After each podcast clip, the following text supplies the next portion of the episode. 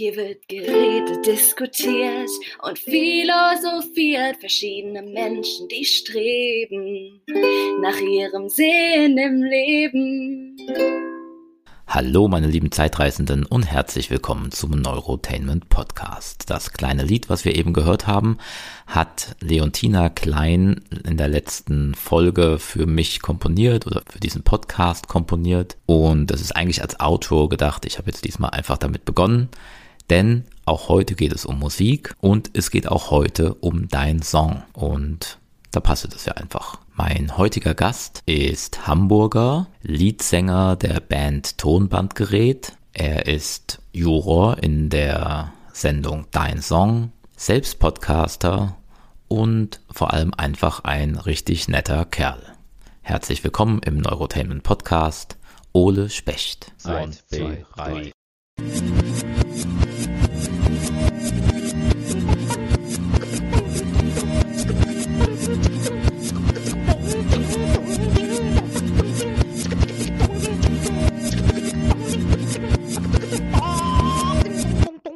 Eine frühe Kindheitserinnerung von mir ist, dass jemand bei mir aus der Familie, ich will jetzt keinen Namen nennen, ähm, eine Dame hatte einen neuen Freund mhm. und dann hieß es, der ist Musiker. Und dann haben alle in der Familie immer so gesagt, oh scheiße, der ist Musiker. Ja, das wurde irgendwie so gleichgesetzt mit der ist arbeitslos, aus dem wird nix. Mhm. Ja. ja. Ähm, wie ist denn das für dich? Wie sieht denn so der Tag eines Musikers aus? Ähm, erstmal möchte ich natürlich alle Hörer und Hörerinnen begrüßen hier in deinem Podcast. Freut mich wirklich sehr, da zu sein. Ähm, dieses Klischee, was man so von Musikern hat, das kenne ich natürlich auch noch.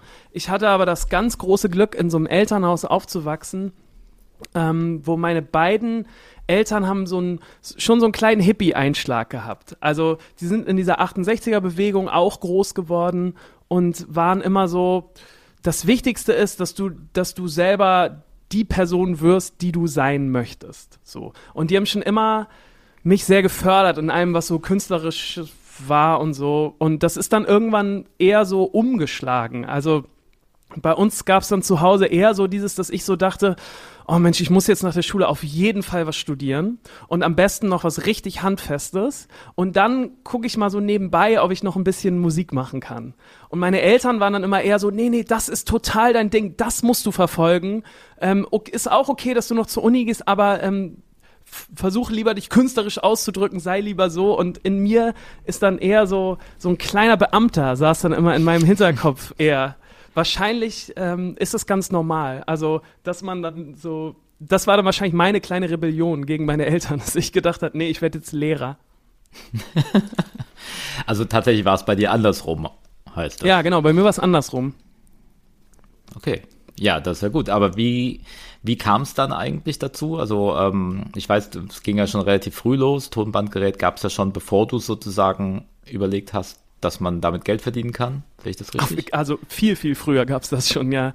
Ich habe ähm, immer ganz viel gesungen. So. Ich wurde in der sechsten, in der fünften Klasse für einen Knabenchor gecastet in Hamburg und äh, habe dann, also seitdem meine ganze Jugend und Kindheit eigentlich in Chören und so verbracht, immer ganz viel Musik gemacht. Und ich habe auch gemerkt, dass ich da Talent habe. Und zwar gab es da so einen Moment, wo ich, gleich, ich habe gleichzeitig im Fußballverein angefangen und im Chor. Und ich habe einfach ganz schnell gemerkt, dass ich das eine viel, viel besser kann als das andere. Und das war damals sehr deprimierend für mich, weil natürlich in der fünften, sechsten Klasse konntest du jetzt nicht auftrumpfen, wenn du einen Ton gerade halten konntest, sondern da warst du halt schon eher so der gute Typ, wenn du ähm, gut Fußball spielen konntest. Ähm, mhm. Genau, und deswegen, also ich habe das schon relativ früh gemerkt, aber habe das nie so als wirkliche, wirkliche Arbeit oder so gesehen. Ich kannte auch niemanden in meinem Freundeskreis, in meiner Familie, da gab es so eine Art von Beruf nicht. Also es gab niemanden, der irgendwas mit Musik, der irgendwas mit Kunst oder so gemacht hat. Deswegen war das für mich, äh, für mich nie so eine wirkliche Alternative. Und dann hat das eher so mit 16, 17 haben wir dann diese Band gegründet und dann bin ich da so richtig reingerutscht, so ganz klassisch. Also ich glaube, bis wir unseren ersten Plattenvertrag dann wirklich unterschrieben haben, habe ich das nie so richtig ernst genommen, sondern war das halt immer einfach so ein Hobby, was schön ist zu haben und natürlich auch viel Zeit rein investiert. Aber Ja, das war nie so eine wirkliche, das wird jetzt meine Arbeit oder ich bin jetzt Musiker oder Künstler. Das fällt mir bis heute übrigens schwer. Wenn mich jemand fragt, was ich mache, dann, dann sage ich immer so, ja, also ich mache Musik, aber auch ganz viel anderen Kram noch. genau, aber wie ist es denn dann jetzt? Jetzt ist es ja nun wirklich dein Beruf, also auch ja. wenn es dir schwerfällt, das zuzugeben, aber es ist dein Beruf, also ich kann es dir bestätigen, du bist ja. Musiker beruflich. Ja. Ähm, wie sieht denn so ein Arbeitsalltag aus? Also wie, ne, es ist ja nicht der 9-to-5-Job. Nee, das ist ganz unterschiedlich. Also in meinem Beruf gibt es oft so Phasen. Also gerade als, äh, gerade in dem Musik, äh, in dem Beruf des Musikers ist es so, gibt es ganz viele verschiedene Phasen. Wenn wir zum Beispiel auf Tour gehen, dann ist klar, wie so ein Alltag aussieht. Ne? Ganz früh aufstehen, in irgendeine Stadt fahren, aufbauen, Konzert spielen. Da ist so ein ganzer Tag, dann ist man schon so 18 Stunden oder so unterwegs und beschäftigt. Dann gibt es aber auch diese Phasen, wo man neue Songs schreibt. Ähm, die sind dann manchmal so, wie du dir das Leben eines Musikers wahrscheinlich vorstellst. Ähm, also ich versuche dann auch einigermaßen früh aufzustehen, weil ich merke, dass ich strukturiert arbeiten muss. Und wenn ich lang schlafe, dann kriege ich das nicht mehr hin, äh, auch irgendwie kreativ zu sein. Aber ja, klar, in so kreativen Phasen, wo man dann Songs schreibt, dann ist es schon manchmal so, dass ich lange penne und abends spät ins Bett gehe. Ähm, und dann gibt es aber wieder Phasen, wo man ein Album produziert, das ist dann auch wieder sehr strukturiert. Also es ist eher so, ja, genau. Mein Alltag besteht aus so verschiedenen Phasen. Jetzt sagst du, du bist ja reingerutscht in das Ding. Hast du trotzdem Pläne, also wo du jetzt hin willst, jetzt wo es nun mal passiert ist? Also wie, wie soll es weitergehen? Ich habe so gemerkt, dass mir das überhaupt nicht gut tut. Also so wirklich Zukunftspläne zu machen, ähm, das ist in dieser Branche so, so schwierig, weil man ganz viele Sachen einfach nicht beeinflussen kann. Und ich finde es eigentlich schön, mir das zu bewahren, solange das geht, einfach ähm, von heute bis morgen zu denken. Und natürlich irgendwelche Ziele zu haben, die man noch machen möchte, aber ich kann und will nicht in die nächsten fünf Jahre gucken. Aber das heißt jetzt ganz aktuell ist der Plan, du bleibst bei Tonbandgerät, es wird keine Solo-Platte geben oder Nee, genau. Wir, wir sind gerade an, an einer neuen Sache dran. Möchte ich jetzt noch gar nicht verraten, aber wir arbeiten gerade sehr, sehr emsig dran, ähm, genau, so ein neues, neues Projekt zu machen mit Tonbandgerät. Was mir aufgefallen ist, als ich so ein bisschen geguckt habe, was, was macht ein Tonbandgerät so, ähm, dass da auch immer wieder soziales Engagement ein bisschen eine Rolle gespielt hat. Ähm, also pro Asyl und sowas war mal ein Thema ähm, bei euch. Wie wichtig ist dir sowas? Dass du nicht nur Musik machst, sondern dies auch ein bisschen nutzt. Also sowas macht ähm, einen immer so glücklich oder mich glücklich oder uns in der ganzen Band, dass man das jetzt geschafft hat. Das ist eigentlich fast das Schönste, ehrlich gesagt, an diesem ganzen Musikdasein, dass man sich so eine eigene Plattform geschaffen hat, wo man dann Sachen unterstützen kann, die einem wichtig sind. Ähm, ich finde das total wichtig, dass man das dass man das als Band und, äh, und als Mensch ehrlich gesagt auch macht. Dass wenn man äh, Sachen hat, die einem wichtig sind, dass man die dann auch unterstützt. Und in unserem Fall hat man dann einfach eine größere Bühne. Und ich finde es auch übrigens total okay, da nicht drüber zu sprechen oder so, weil es gibt auch viele ähm, Freunde von mir, die auch Musiker sind oder die irgendwas anderes machen, die dann so eine Sachen halt nicht öffentlich machen. Ähm, das das finde ich, muss irgendwie jeder für sich, für sich selber wissen, wie man das regeln will. Aber ich persönlich finde es immer ist ein, ist ein sehr toller Teil von dem, was wir so machen. Dass man sich selber so Sachen raussuchen kann, die einem wichtig sind und die dann unterstützen kann. Bei allem, was ich jetzt tue, brauche ich irgendwie so ein bisschen die Sinnhaftigkeit davon. Auf jeden also, Fall, ja, voll.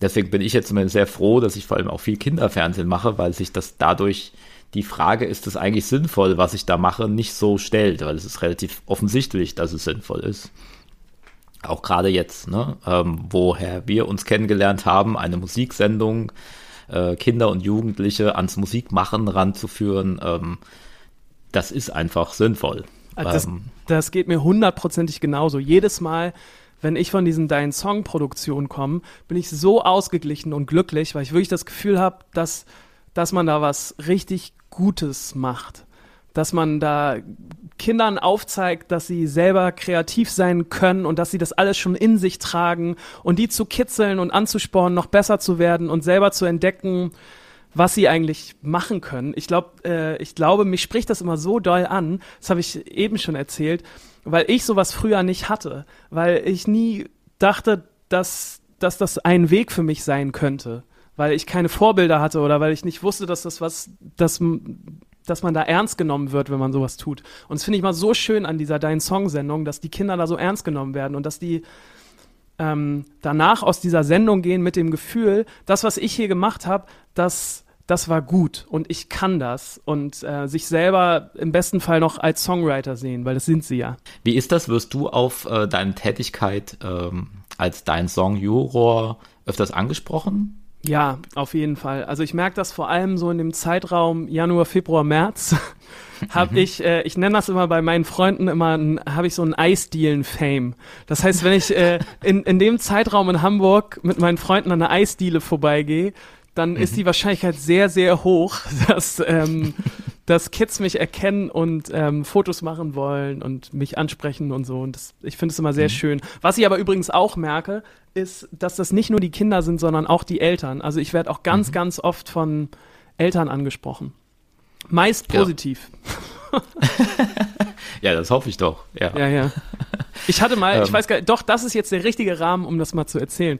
Ich hatte mhm. nämlich mal ähm, ich wohne in Hamburg, das kann ich glaube ich sagen, im Stadtteil, der heißt St. Georg. Und hier in äh, St. Georg wohnt auch, das ist auch bekannt, das ist nichts, äh, was ich jetzt hier, was ich jetzt hier verrate, wohnt auch Ina Müller. Und ich bin irgendwann mal nachts ähm, ziemlich angetrunken ähm, in unserer Straße hier gewesen und da hat Ina mich äh, so weggecatcht von der Straße und meinte, hier, komm doch mal rein. Die saß nämlich mit einem Kumpel, den ich auch noch kannte in der Bar und wir haben noch was getrunken, es war ein super netter Abend. Und dann hat sie mich gefragt, Mensch, Ole, was machst du denn gerade so? Und dann habe ich erzählt, ja, mit der Band und so.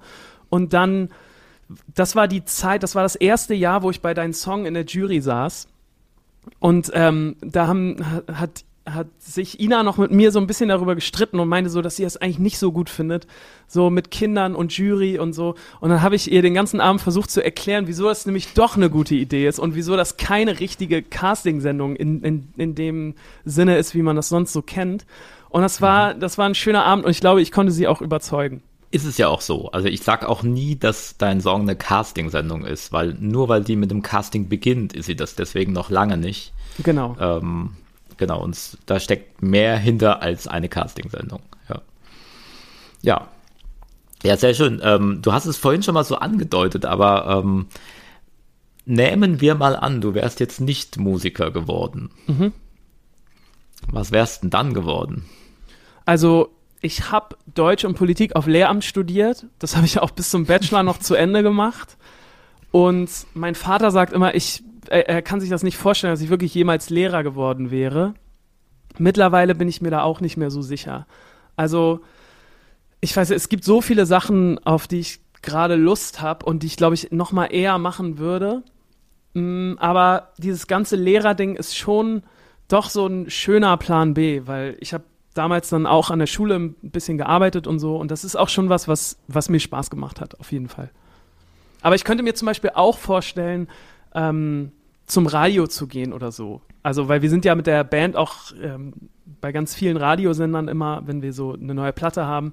Und mir gefällt diese Stimmung da immer wahnsinnig gerne. Und irgendwie, dieses ganze Arbeitsfeld finde ich auch gut. Mhm. Ja, ich glaube jetzt einfach auch, sage ich mal, durch deine Popularität mit Tonbandgerät und deinen Song und all so Sachen, jetzt, jetzt nochmal Lehrer zu werden, wäre auch ein komischer Schritt. Also ich glaube, das äh, kennen die Schüler eher seltsam. Voll. Ich hatte mal, ähm, ich hatte mal so eine Phase, ich glaube vor, vor unserem dritten Album, wo wir noch nicht so richtig wussten, wohin die Reise geht.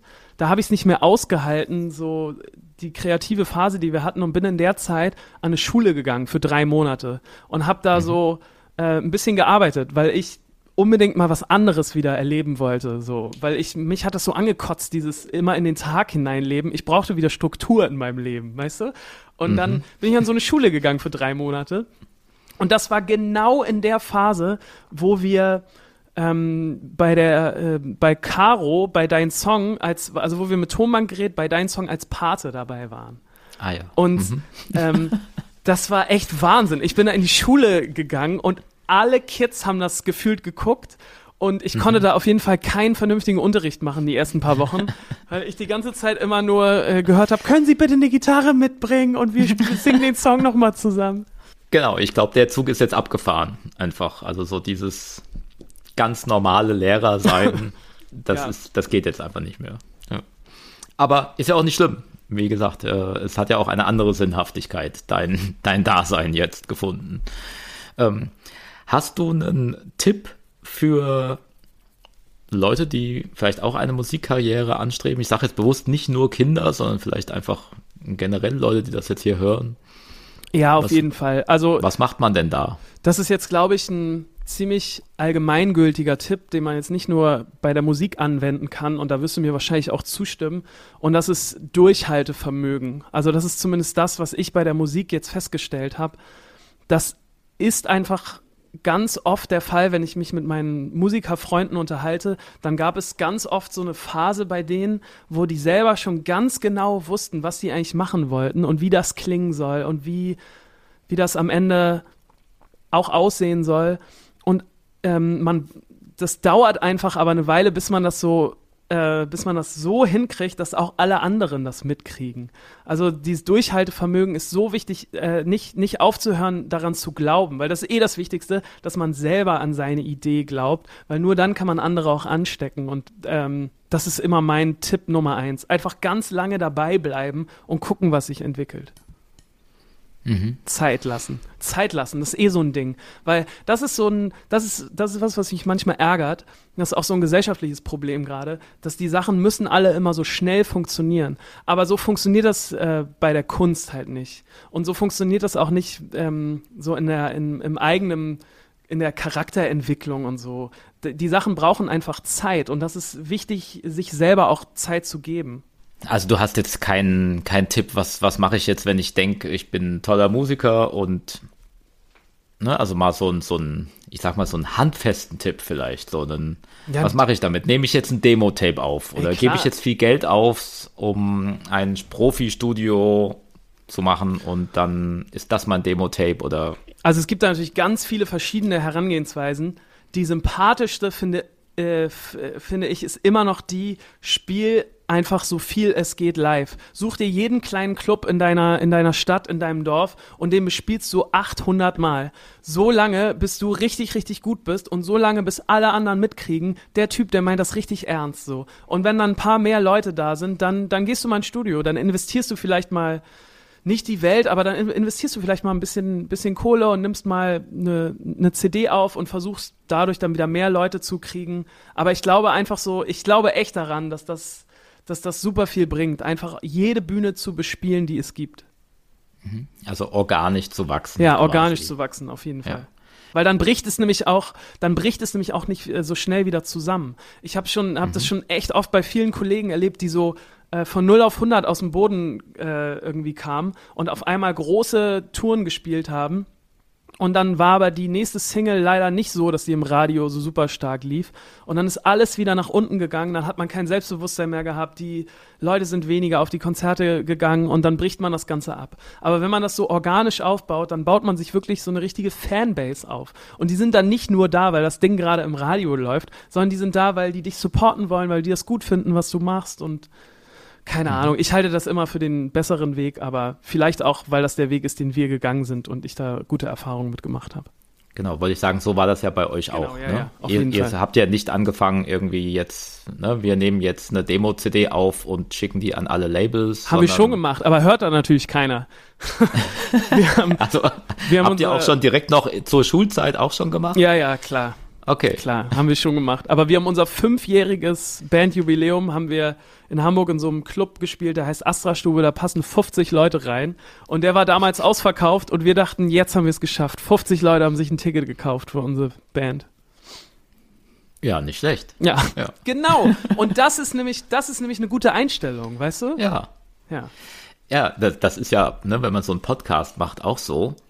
Ja, man denkt dann so, die Downloadzahlen, na, das ist ja jetzt nicht so richtig groß, ja, aber wenn man sich die mal alle in einem Raum vorstellt, ne, alle, die jetzt meinen Podcast regelmäßig hören, wenn die jetzt alle live hier wären, dann würde ich schon denken, das ist doch eigentlich ganz cool. Auf jeden ja. Fall. Ne, das ist vielleicht auch ein ganz guter, äh, ganz gutes Messinstrument.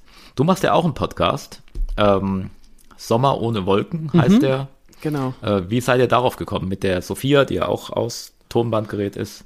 Genau. Ähm, wir hatten das Gefühl, dass es gut ist, öfter mal zu sagen, was gerade so bei uns ansteht. So, das war die erste, der erste Impuls, weil wir haben gemerkt, dass es blöd, nur alle zwei, drei Jahre ein Album zu veröffentlichen. Das ist uns irgendwie zu wenig.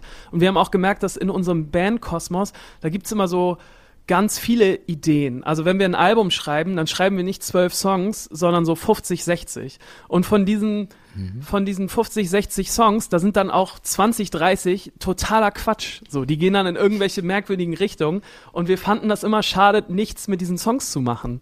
Und wir haben irgendwann mal gemerkt, dass unsere Fans das total interessant finden, einfach mal diesen Quatsch zu hören.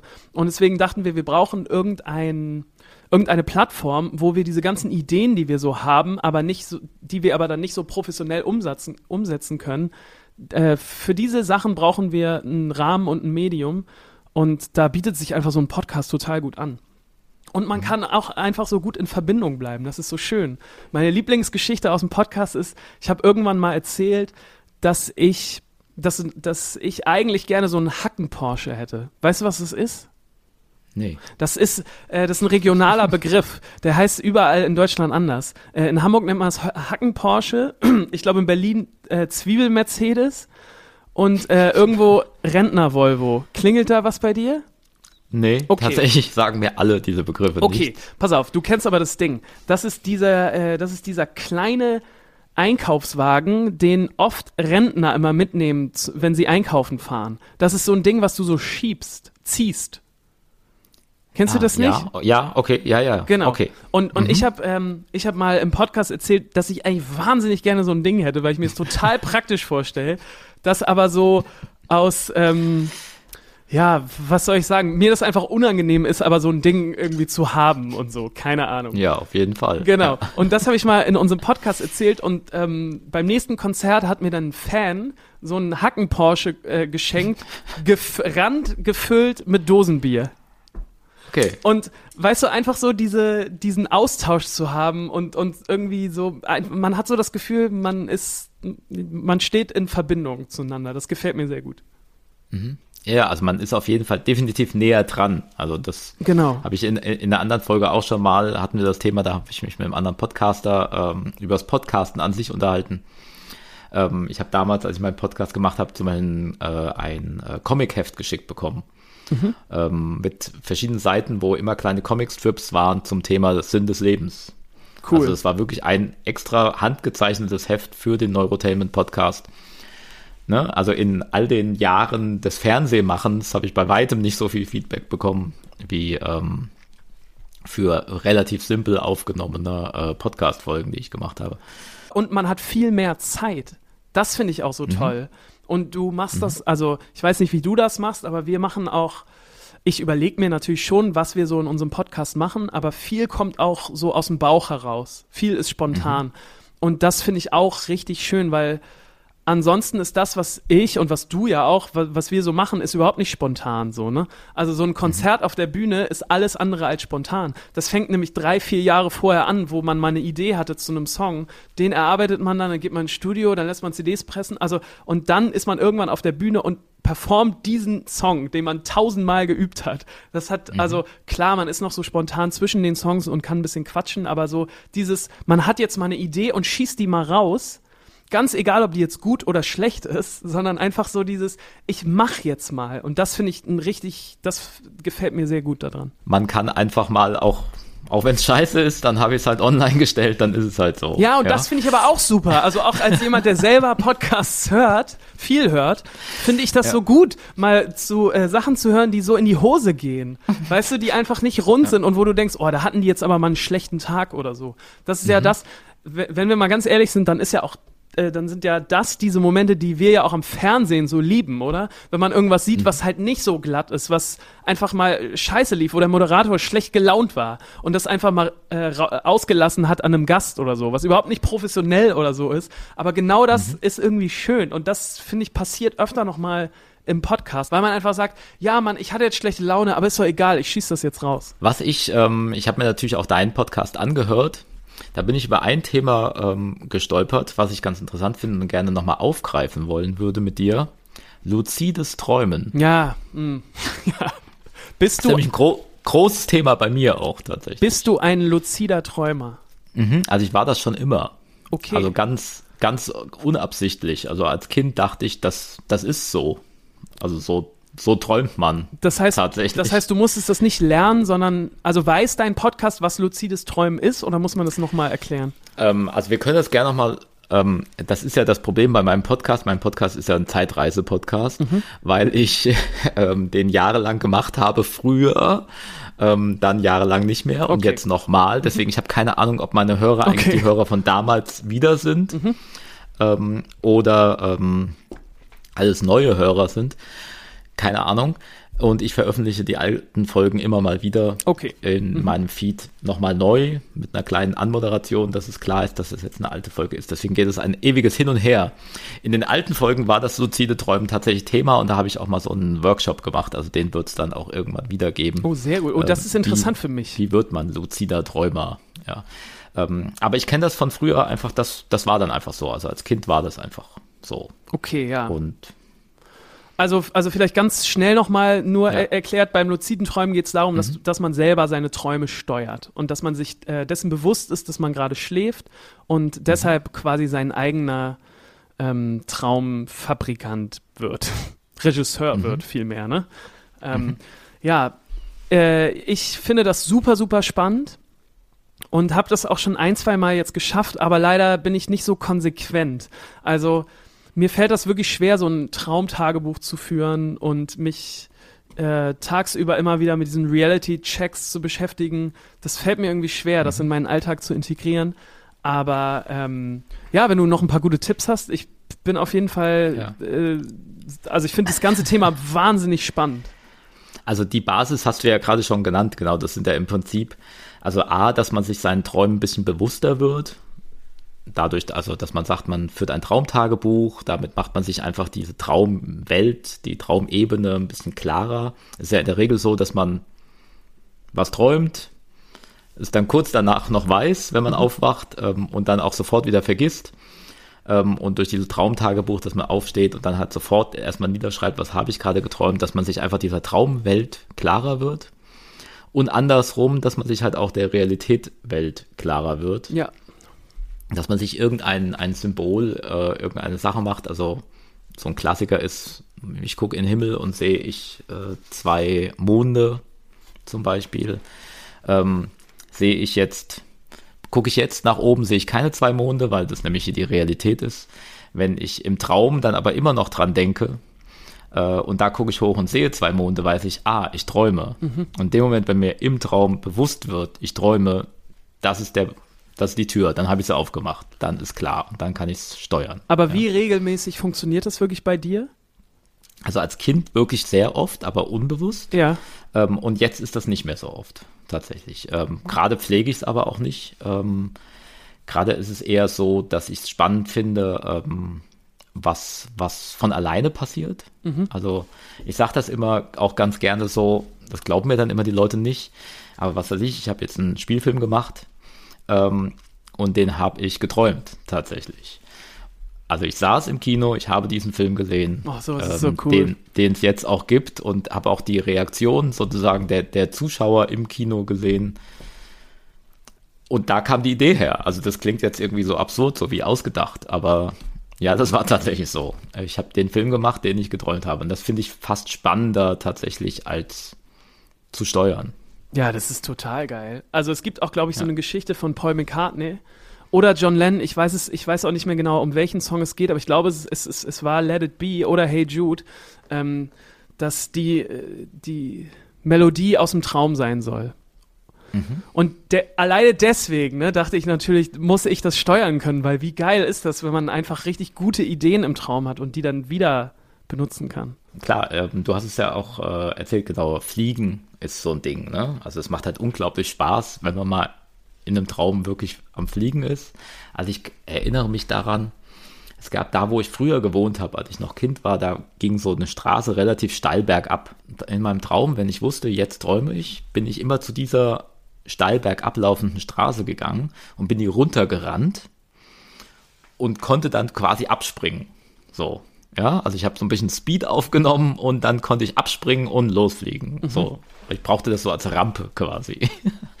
ähm, das habe ich schon lange so nicht mehr gehabt, äh, dass ich, dass ich mich da befunden habe und jetzt gesagt habe, jetzt gehe ich zur Rampe und fliege über meine Stadt. Aber das macht schon sehr viel Spaß. Ja, glaube ich. Ich sollte auch noch mal weiter daran arbeiten. Ja. Also was ich gesehen habe, ist, ähm, es gibt so Brillen, die das luzide Träumen ähm, einem dabei helfen sollen. Kennst du das? Nee. Also das sind so wie so eine Schlafmaske. Ähm, sieht auch wirklich aus wie eine Schlafmaske. Ja. Ähm, und die macht dann ähm, quasi kurz vorm Aufwachen äh, so Lichtsignale.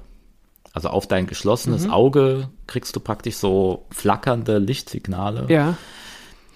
Und das soll das praktisch ähm, äh, triggern, dass das irgendwie dann eher passiert. Ah ja, ja, das, ähm, das glaube ich. Ich habe nämlich auch gelesen und so ist es auch bei mir bisher gewesen, dass ich, wenn ich luzide geträumt habe, dann immer ähm, kurz bevor ich wirklich aufstehe. Also das ist so, ich wach einmal kurz um 5 Uhr morgens auf und bin so ein bisschen hoch, wie spät ist es? 5 Uhr? Oh, ich kann ja noch weiter schlafen und dann passiert das. Genau. Ja, ja. Genau, das ist auch dieser leichte Schlaf eher, ne? Also das Ja, ist so, genau. weil wenn du ganz weg bist, dann bist du halt weg. Ja, dann Ja.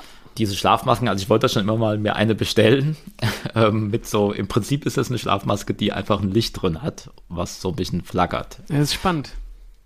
Müssen wir mal ausprobieren, Ja, ob das wirklich irgendwas bringt.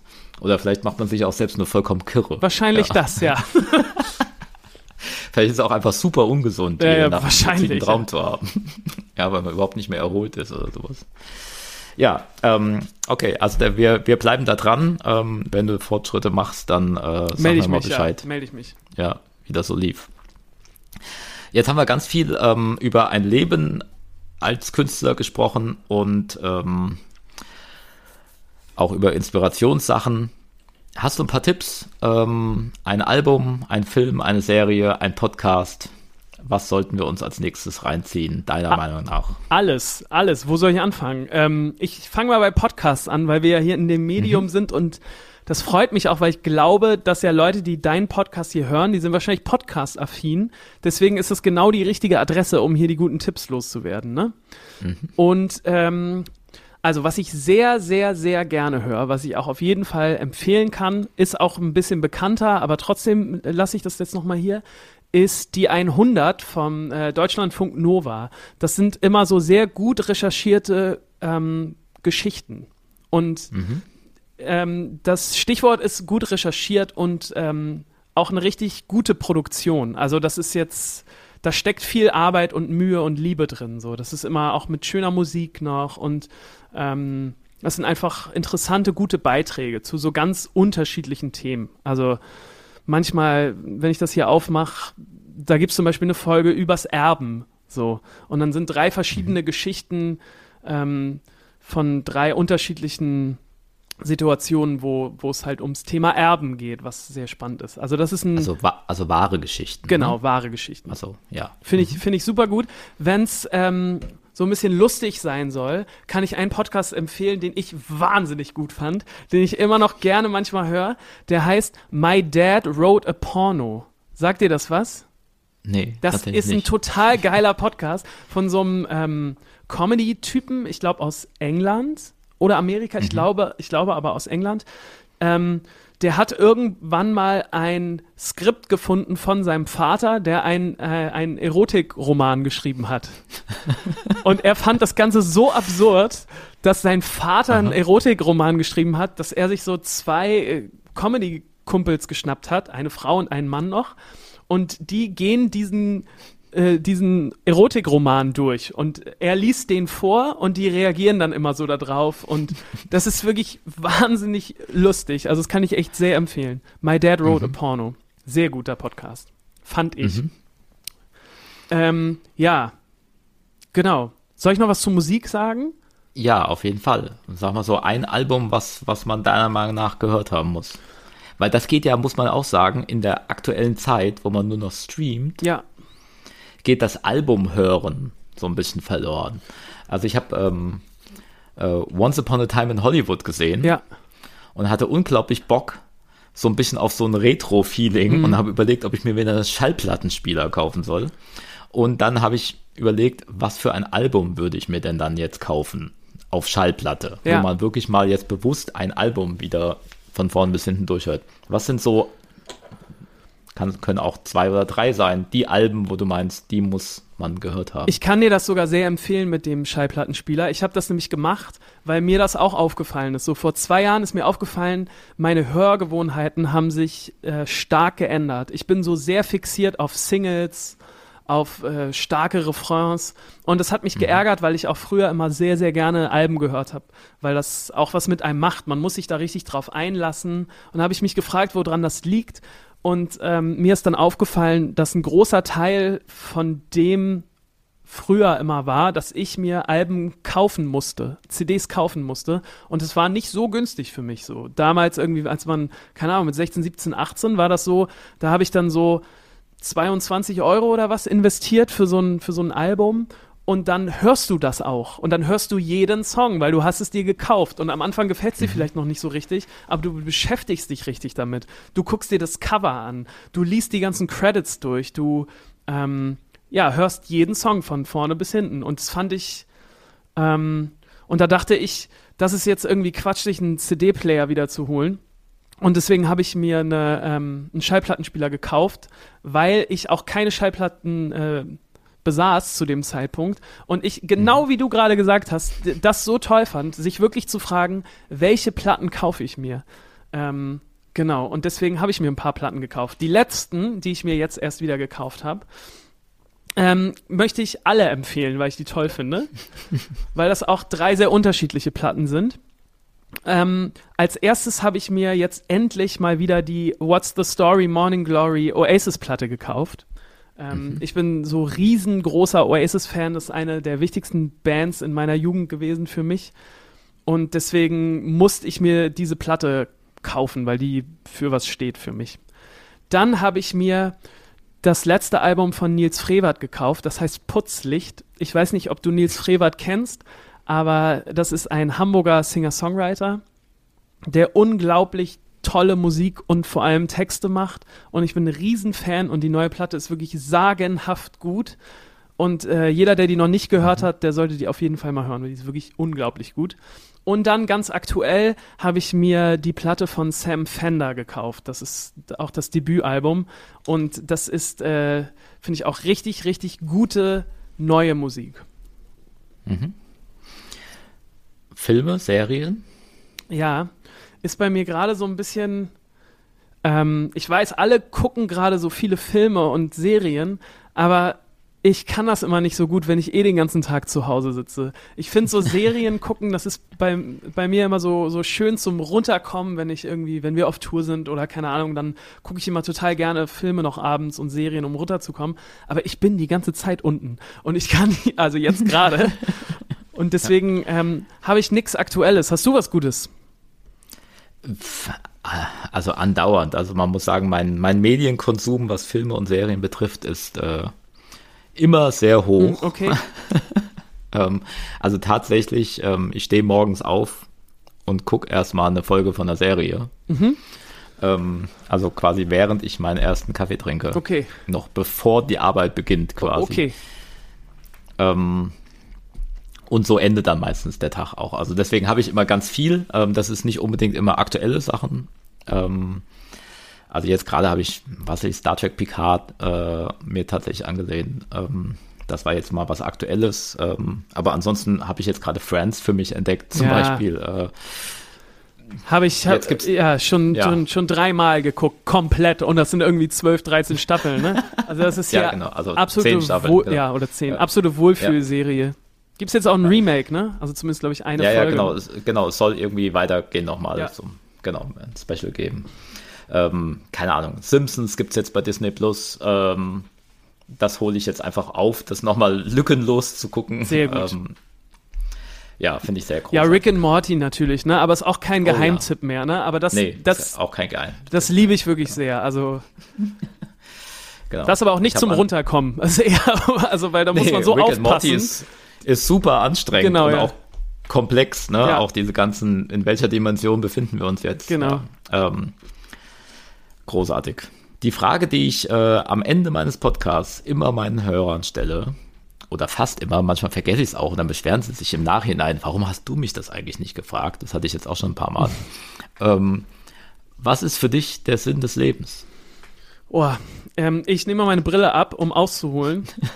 ähm, weil da muss man ja jetzt sehr metaphysisch, glaube ich, werden, ne? Ähm, ja, muss man nicht, aber. Muss man nicht, nee. Aber ich weiß nicht, ich habe schon das Gefühl, also das zumindest, also zuallererst ist das natürlich was sehr individuelles, persönliches, was jeder für sich selber finden muss, glaube ich. Und für mich selber ist es, glaube ich, irgend, irgendwas Kreatives zu machen und irgendwas, irgendwas in die Welt rauszustellen. Also weil ich immer merke, dass mich das besonders glücklich macht. Wenn ich ein Problem habe oder eine Sache, die mich sehr viel beschäftigt, dann ist es immer super schön, die zu irgendwas Tollem zu machen. So. Und das in die Welt zu stellen und dann zu gucken, was passiert. Ähm, mich hat das gestern, das ist jetzt wahrscheinlich auch sehr egozentrisch, aber du hast mich jetzt danach gefragt, deswegen äh, sage ich das jetzt so. Ich habe gestern, ähm, gestern Abend war ich sehr, sehr melancholisch, weil ich ähm, mitbekommen habe, dass eine Hamburger Künstlerin gerade verstorben ist, die ich immer sehr, sehr toll fand. Und äh, das, ich war gestern in so einer richtig melancholischen Stimmung und saß zu Hause auf dem Sofa und habe mir ihre Alben angehört, die ganze Zeit, so den ganzen Abend lang.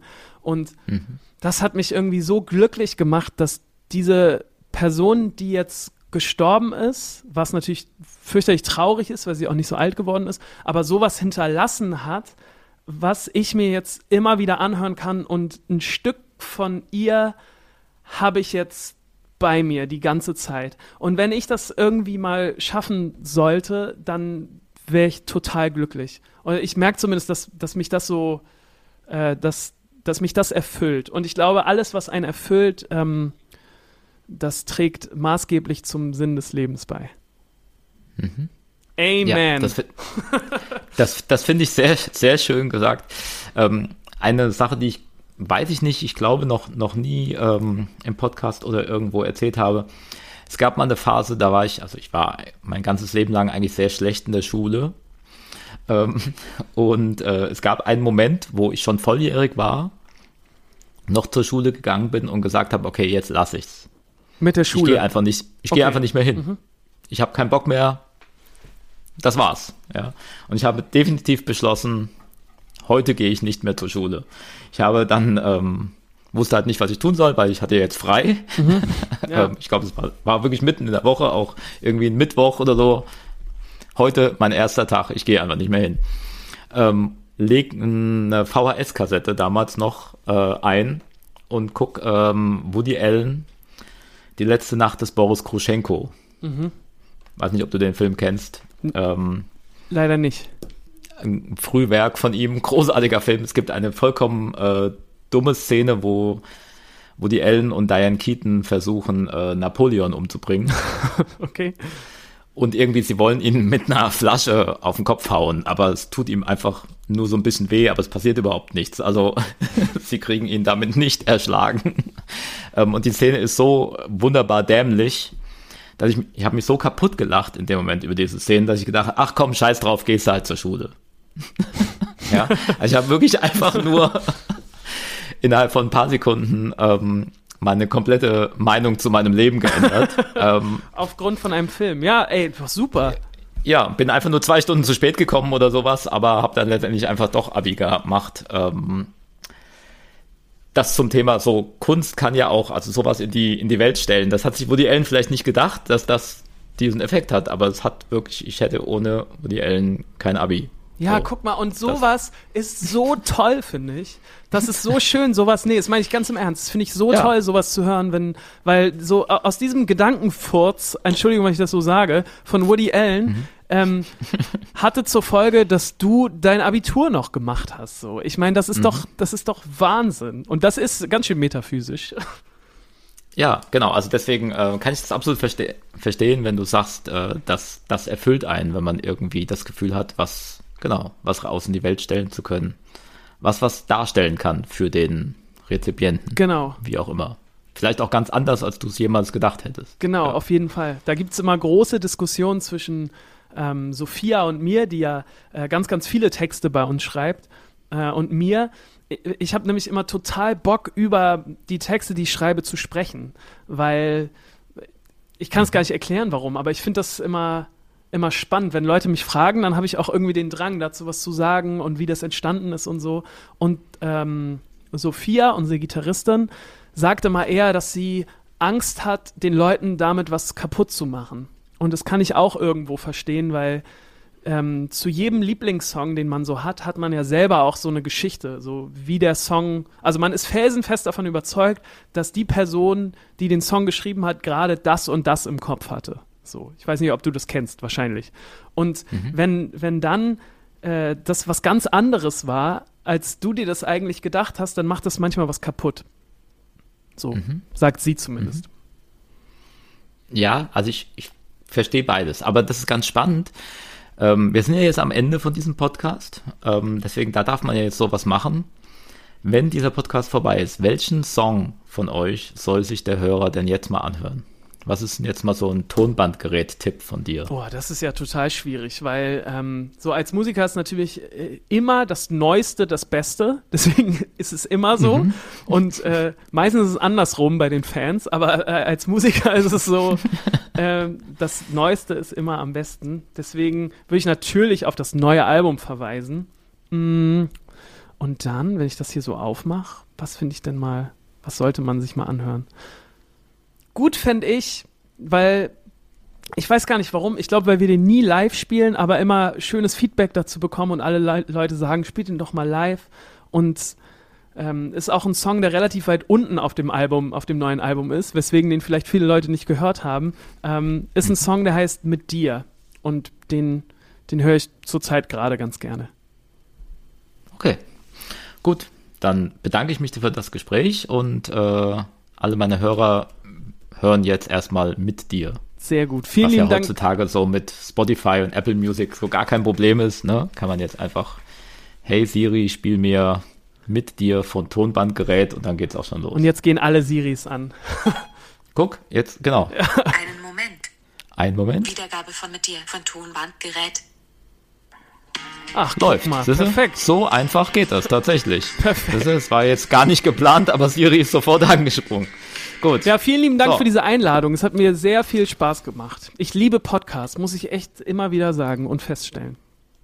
Ja, dann hören wir jetzt auch, aber erst nach dem Song mit dir, auch deinen Podcast. Ähm, genau, Sommer ohne Wolken heißt der. Und ja, vielen Dank, dass du das hier mit mir gemacht hast. Und sag mir auf jeden Fall Bescheid, falls es mit luziden Träumen bei dir weitergeht, dann machen wir nochmal ein luzides Träumen äh, Special. Special. Oh, richtig Ja? gut. Ja, da hätte ich sehr, Okay. sehr Bock drauf. Alles klar. Dankeschön. Bis dann. Gut. Ciao. Okay, tschüss, danke. Hier wird geredet, diskutiert und philosophiert. Verschiedene Menschen, die streben nach ihrem Sinn im Leben. Dieser Podcast wurde dir präsentiert von Munavu, deinem Online-Kunsthandel. Munavu.com, mit V und 4O. 10% Rabatt für Abonnenten des Neurotainment Newsletters. Die Zukunft ist frei.